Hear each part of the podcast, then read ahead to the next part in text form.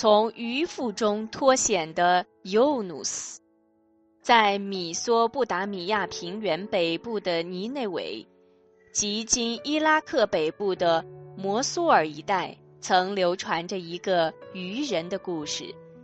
古兰经中把这个人称作葬身渔腹的人，他就是古代著名先知之一的尤努斯。救孤舟挺身投海。古代尼内韦人世世代代崇拜偶像，安拉选定族人中的尤努斯作为自己的使者，派他去劝教本族的人们放弃偶像崇拜，信仰独一万能的安拉。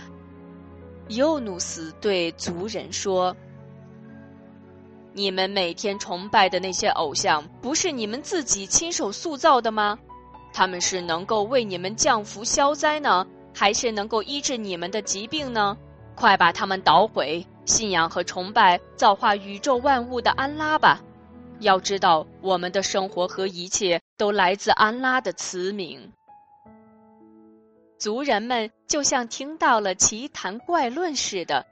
都用怀疑、鄙夷的目光望着尤努斯，几乎异口同声地说：“尤努斯，你疯了吗？你在胡说些什么？偶像是我们祖祖辈辈崇拜的神，我们怎么能够抛弃他们而去信仰你所说的安拉呢？”尤努斯开始有些不耐烦了，便训斥道：“你们这些人真是不可救药！你们如果不听劝告，”等到安拉降下严厉的惩罚，再后悔可就来不及了。一个头人模样的人从座位上站了起来，用手指着尤努斯说：“你也不好好的想一想，拿不出真凭实据，光吓唬我们有什么用？只凭空口说白话，谁能相信你呀？如果你说的是真理，就做出一点奇迹给我们看一看呢？”另一个人在一旁帮腔，人群中一阵嘈杂，大家七嘴八舌的质问，搅得尤努斯更加恼火。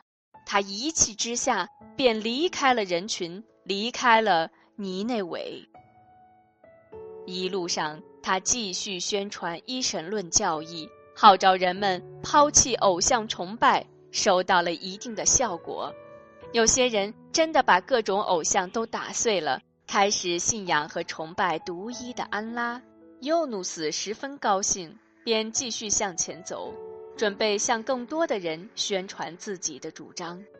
走啊走啊，不知不觉地离故乡尼内韦越来越远了。他把愚昧的乡亲们完全抛在了脑后。他甚至忘记了安拉赋予他在本族人中传教的使命。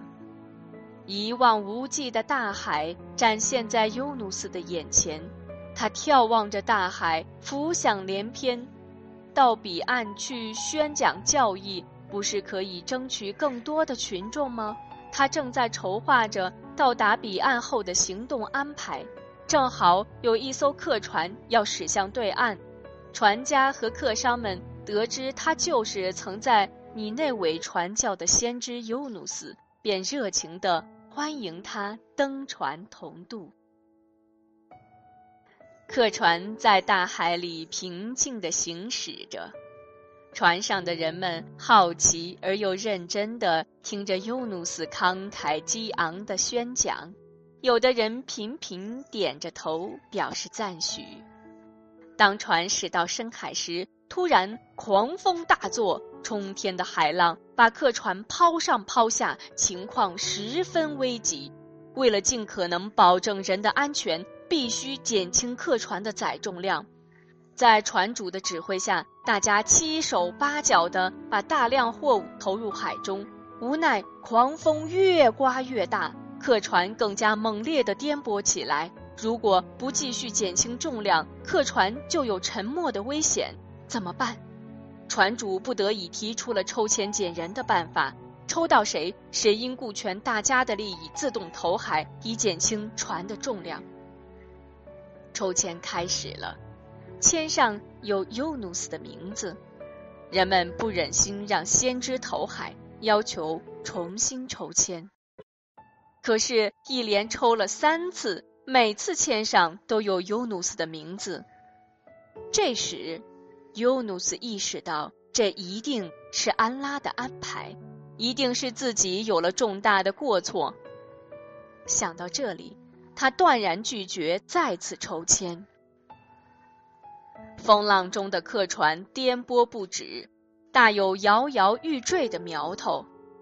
尤努斯已经顾不上再想别的，为了挽救眼下这叶浪尖上的孤舟，为了客船上其他人的安全，他高声诵念安拉之名，纵身跳入海中。